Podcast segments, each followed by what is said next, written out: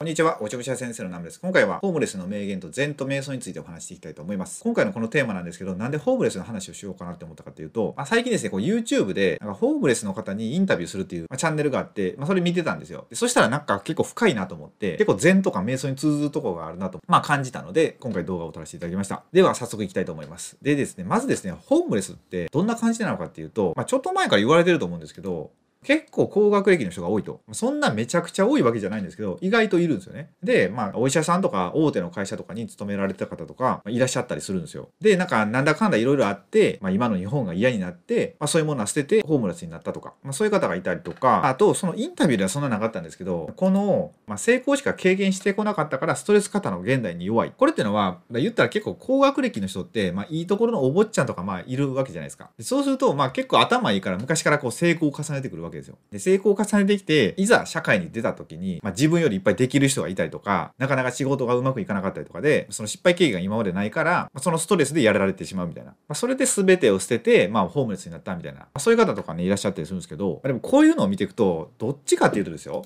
今の社会に馴染めない人の方が感覚としては正常なんじゃないかって僕は思うんですよ。で今おかしいでしょ明らかに。でなんかほとんどの人がいやいや仕事してたりするじゃないですか。で今まあコロナで大変ですけどコロナで大変で政府ってもうめちゃくちゃじゃないですかやってること。まあ、これ2020年のもう7月の終わりぐらいなんで、まあ、これ1週間経ったらまだ状況は変わってますけどなんか追加でまたマスクを配ろうとかなんかようわからんことになってるんですよ。会社もまあブラック企業が多かったりとかこう人間関係のトラブルが多かったりとか仕事とかまあ家庭でも、まあ、そういうなんか歪みみたいななんていうのがその歴史を見ていくと、昔のこの江戸時代とかですよ。江戸時代とかって、もうだいぶ平和やったんですよ。今いろいろ勉強してますけど、子供たちの教育にしろ、死の交渉でそれぞれ役割があるじゃないですか。でそういう人たちの働き方にしろ、もっと現代よりはストレス少なかったんですよね。その今は物が溢れて、まあ便利ですけど、その便利になった分、なんか心がすごい貧しくなってるなっていう感じはしないですか？なんか。そうだから今の社会っていうのは、日本人には合わない社会なんですよ。まあ資本主義っていう、まあ言うたら西洋のものが入っていってるじゃないですか。本当はまあ日本独自のなんか村社会みたいなのだったのに、まあ、明治維新で富国強兵みたいな感じで、まあ、今までの構造はちょっと変えてでさらにこの戦後、まあ、またいろいろあって日本のシステムがどんどん変わっていったと。そうだから今の日本人には合わないっていう。そこからこのホームレスの人たちの方がまあ正常な感覚。だからどっちかというと、まあ、今無理やりこう合わせにいってるっていう感じがするんですよね。だからストレス型の社会になっちゃってるっていう、まあ、そういう構造やと思うんですよ。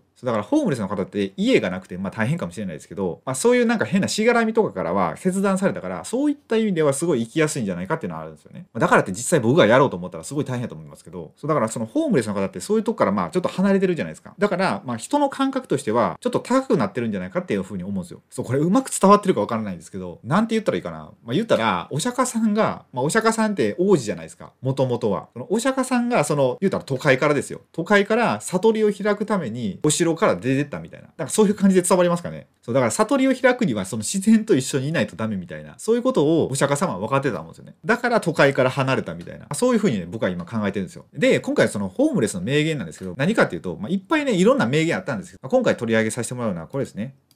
死んでもお金はあの世に持っていけない。今を生きているっていう。まあ、こういうニュアンスの言葉やったんですよ。これって別にホームレスの方がそのお金がないから言ってるんじゃなくて、その、この名言を言ってた方は結構お金あるんですよ。月に使えるお金確かね、15万ぐらいはあるんですよ。15万やったら普通にアパートとかで暮らせると思うんですけど、まあ、そこは選択しないですよね。じゃなくて、ホームレスの生活を選択してたんですよ。でその方がおっしゃってたのが、まあ、お金は死んだら何も残らないじゃないですか。だからまあ物もいらないみたいな、まあそんな感じだったんですよね。で、この言葉って結構世界中の成功者も言ってるんですよね。マーク・ザッカーバーグとか、あとビル・ゲイツとか、まあ、あと日本人でも有名な方って結構こういうこと言ってるんですよ。その自分は死んでもまあお金は持っていけないし、その自分の子供にも残す気はないと。まあ、ほとんど寄付するとか、まあ、そういうふうにも言ってるんですよ。で、その子供に残さないっていうのは何かっていうと、子供に残すとしたら、まあ、すごい遺産を。そしたら絶対それ子供が不幸になるって分かってるんですよね。だってなんか普通に日本の芸能人の2世タレントとか見てたら結構多くないですか？まあ、全員が全員じゃないですけど、なんか2世タレントでよく覚醒剤とかで捕まる人とかいるじゃないですか。まあ、なんか事件とか起こしたりとか。それっていうのは、その自分で稼いだお金じゃないのに、まあ、どんどんどんどんお金が入ってきたら、お金っていうもののありがたみもなくなるし、そのお金を目的で人が集まってきて、もう人とか信用できないじゃないですか。だからまあ人生壊れていくっていうの。そういうのをね、知ってるからお金は残さないと。まあ、そういうふうに、ね、言ってるんじゃないかって思うんですよね。だから僕もね、まあ、できるだけお金は残したくないんですよね。自分の子供には。なんかプラマイゼロぐらいで死んでたら一番いいなっていう。まあ、ちょっと残ったらね、どっかに寄付するとか、まあ、何かできればいいかなと思ってるんですけど、まあ、子供からしたら残してくれって思うと思いますよ。そう。でも本当に子供のことを考えたら、お金は残すべきではないとそうそういうことをね、成功者の方々は知ってるんじゃないかっていうふうに思いますねであと禅とかのちょっとお話をしたいんですけど、まあ、それがですね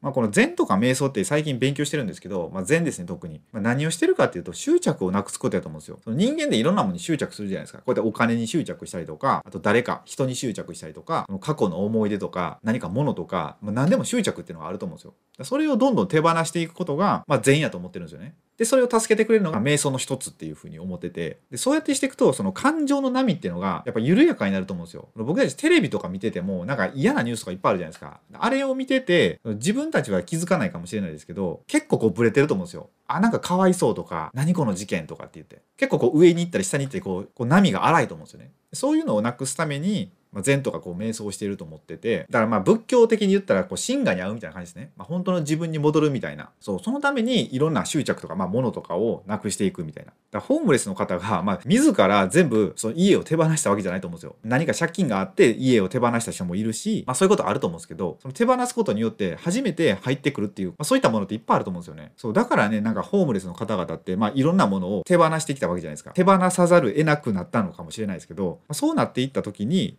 出てくる言葉っていうのが、まあ、結構僕にはこう響いたっていうそう,、まあ、そういう感じなんですよ。だからまあ僕がですよ。僕がホームレスをしようとは思わないですけどでも、まあ、今もし嫁とか子供がいなかったら多分お寺には入ってると思うんですよ。なんか禅寺に入りたいなってすごい最近思うんですよね。仏教の勉強とか、まあ、禅の勉強したいなとか思ってて。本当になんかみそぎを行うというか最近ねいろんなものは手放してるつもりなんですけどだからすごい軽くはなったんですよ。こう生きる上で、まあ、なんですけどね、まあ、もうちょっとねその奥に進みたいなみたいな。最近あの空海になりたいなみたいなことを思ってて、まあ、ちょっとよくわかんない状況になってるんですけど、まあ、とりあえずなんかいろいろ言いましたけど 今回言いたかったのは、まあ、一つ残すとすればこの死んでもお金はあの世に持っていけないってことですね、うん、だからどんだけ貯めても、まあ、意味がないよと。でそれを子供に渡したら不幸になっちゃうよみたいな。そうだからまあそのお金の使い方をどうするかですよね、まあ、自分のために使うのは全然いいと思うんですよ。それで自分が幸せになってその幸せが家族とか周りの人に広がってたらいいと思うんですよ。で最後、まあ、死ぬ時はほとんどまあ門なしで死んでいくと、まあ、そういうね生き方がね、まあ、僕的にはですよ、まあ、いいんじゃないかって思ってます。はい。こんな感じですね今回の動画は、まあ、今回ねこのホームレスの名言とあと禅とかまあ瞑想の話させてもらったんですけど、まあ、本当ね僕ね禅とかの話めっちゃしたいんですけど、まあ、禅とかの動画ってねほんと伸びないんですよね。全然ニーズがないのかその僕のチャンネルの視聴者さんの中で。だからねどうやって伝えていこうかなと思って、まあ、今回ちょっとこのホームレスの名言っていうのと、ね、ひっつけてみました、まあ、今後もね何かとまあひっつけて禅とか、まあ、瞑想のお話はさせていただきたいと思うのでまたよろしかったら見ていただければと思います。それでは最後までご視聴いただきありがとうございました。